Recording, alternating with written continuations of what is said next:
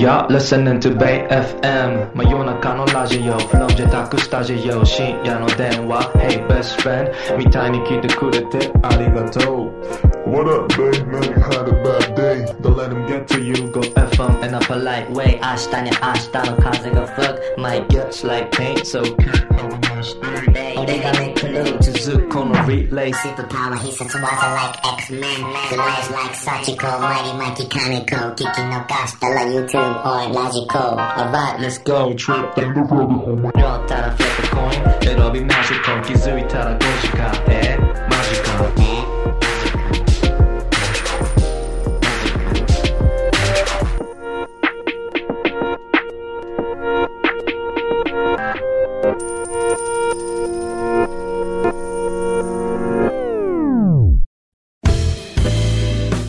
origami PRODUCTIONS 対馬芳昭です。 Seven Eight Musi-Curate 始まりました、えーこの番組は origami PRODUCTIONS のアーティストやスタッフが、えー音楽ファンの皆さんに他の番組とは一味違った音楽情報を、えーご提供する番組です、えこの番組を聞く前と後では音楽の聴き方が全く変わるかもしれないと、えそういったテーマを掲げております。まあ、あのそこまでね大きなことがなくても少しでもへえと思えるような、えーそんなうなるような話をですね毎週、えーできればということで、えーお送りしております。えーということで先ほどお話ししたように、えー折り紙スタッフとアーティストがお送りしているとえーいうことなんですが今週はですね実は、えーアーティストはお休みで、えースタッフのみでお送りしようと思っております。えーアーティストの登場をですね、えー待っていた皆さんには本当に申し訳ないんですが、えー来週以降はまた、え順々に、え各アーティストが登場しますので、えお待ちいただければと思います、え先週までですねレーベル特集をですねお送りしてきたんですね、えまずは、4週にわたって、え80年続く老舗レーベル、えブルーノートレコードをですね紹介して、えその後先週はですね、え最新のレーベル事情ということで AWAL という、えイギリスのレーベルをですねご紹介したんですが、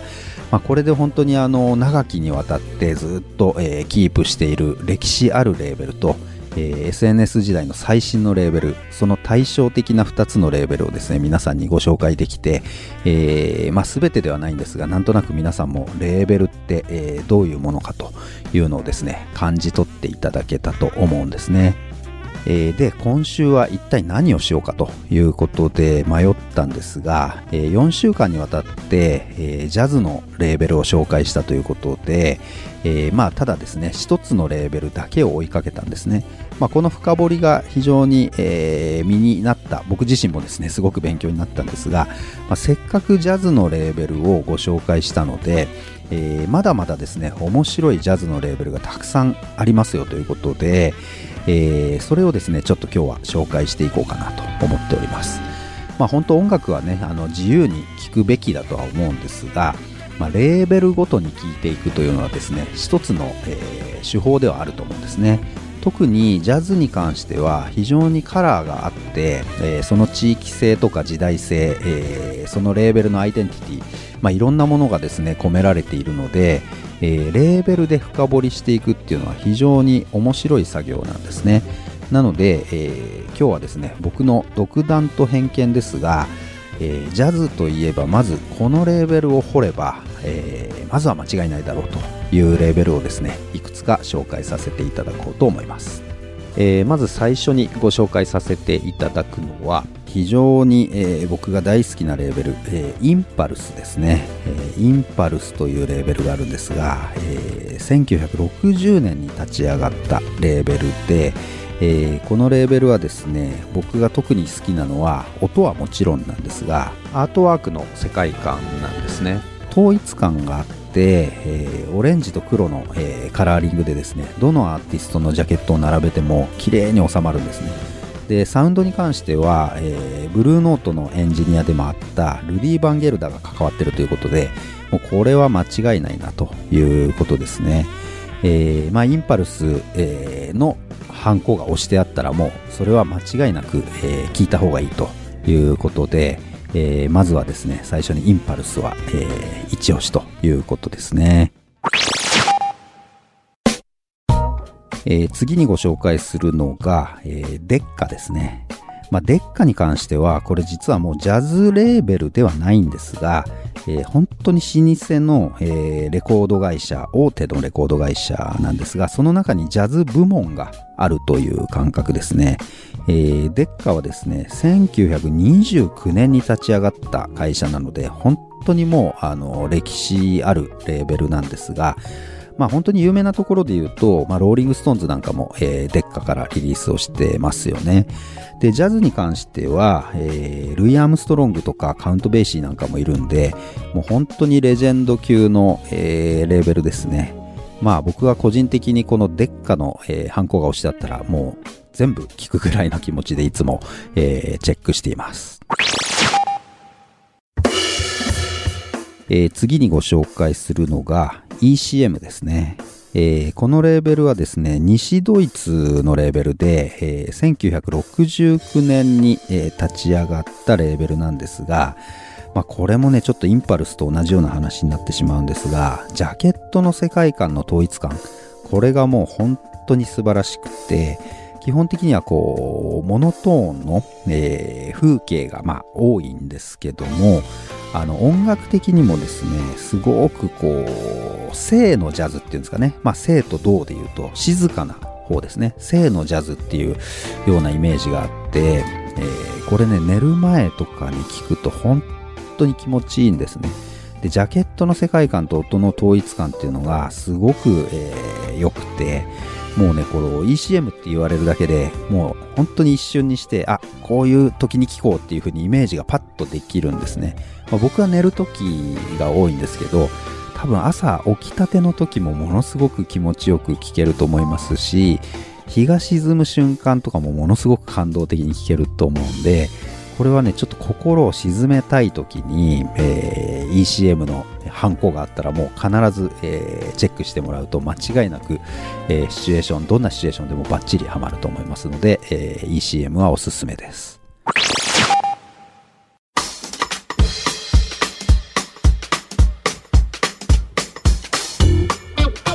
えー折り紙プロダクション対馬義明がお送りしているセブンエントミュージックレート今日はですねジャズのレーベル特集を行っております、えー次ご紹介するレーベルはですね、え2つ同時に、えーご紹介したいんですが、えーバーブというレベルですねバーブレコードそして、えーパブロというレベルなんですが、えーこれですねなぜ一度にご紹介するかというとですね設立した、えー人間がですね、ノーマン・グランツという、えーいわゆるジャズの音楽プロデューサーの方なんですが、まあ、あの同じ人物が設立したということで、えー同時にご紹介させていただきます。えーバーブはですね、1956年に立ち上がったレーベルで、もうこれは本当に名門中の名門ですね。えーブルーノートに並ぶ、えーレーベルなんじゃないかなと個人的には思うんですが、えー未だにですね、革新的なアーティストをたくさんリリースしていまして、えー個人的に大好きなアーティスト、まあ、例えばジェイミー・カラムとか、えージョン・スコフィールドとか、えーティル・ブレナーとかそういったですね、え新進気鋭のアーティストもたくさん所属していてもちろんですね歴史あるレーベルなので、えー超大御所、まあ、オスカー・ピーターソンとか、えーラフィッツ・ジェラルドとかカウント・ベイシーとかも、えー過去作品をたくさん出しているんですが、まあ、ブルーノートと一緒に本当に、えー長いレーベルなので、えー今のジャズも、えー現行のものも、えー常に出しているレーベルなので、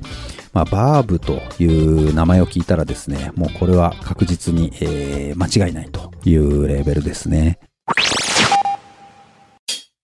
えーそしてパブロというレーベルはですね、同じ、えーノーマン・グランツが立ち上げたんですが、これはもう少し新しくて、えー1973年に立ち上がったレーベルですね。えー個人的には、えービクターの洋楽でですね、このレーベルも扱っていたので、えーまあ、このマークを見るとですね、非常に懐かしいなということで、まあ、本当このレーベルもですね、まあ、コルトレーンとか DJ ガレスピーなど、えー本当にレジェンドなアーティストがたくさん録音を残してきているんで、まあ、パブロレーベルも本当に素晴らしいなと、えーいうことで、皆さんぜひチェックしてみてください。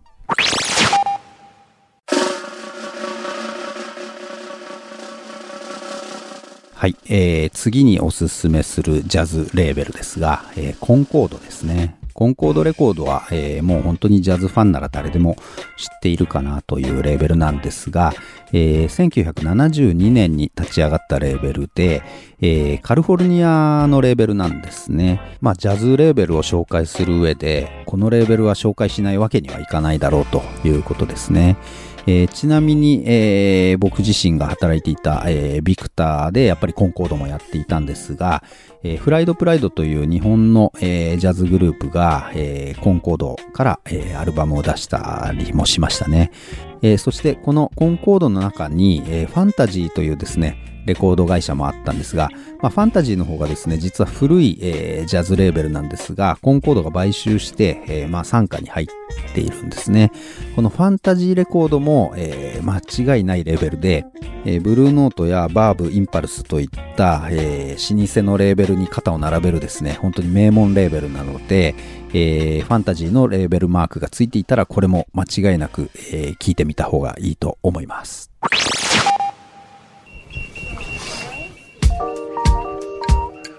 折り紙プロダクション津島義明がお送りしている Seven Eight Musi-Curate。今日はおすすめのジャズレーベルをご紹介させていただきました。えー、音楽をとにかく聴いてほしいので、あまり話を長くするよりも、えー、コンパクトにまとめようかなということで、えー、さらっとですね、レーベルをご紹介させていただいたんですが、え今日挙げたレーベルをもう一度羅列しますと、えファンタジー、パブロレコード、バーブレコード、えー、インパルス、コンコードレコード、デッカ、ECM といった感じですね。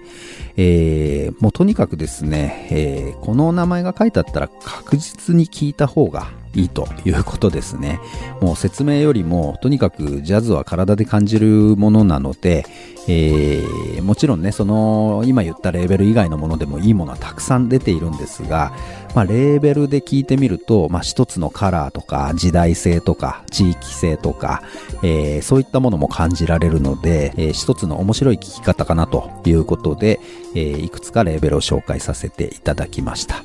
えー、もちろん4週にわたってご紹介したブルーノートレコード、ここはもう、えー、代表格なので、えー、もう一つ加えておくと、ブルーノートもぜひチェックしてみてください。えー、ということで本日は、えー、スタッフのみでお送りさせていただきましたが、えー、来週からまたアーティストパートも復活しますので楽しみに待っていてください。えー、折り紙プロダクション津島義明がお送りしてきました。来週もまた楽しみにしていてください。それでは。A curation program which introduces the music now and from now on. 7-8 Music Crate Music Great. On Bay FM 7 8.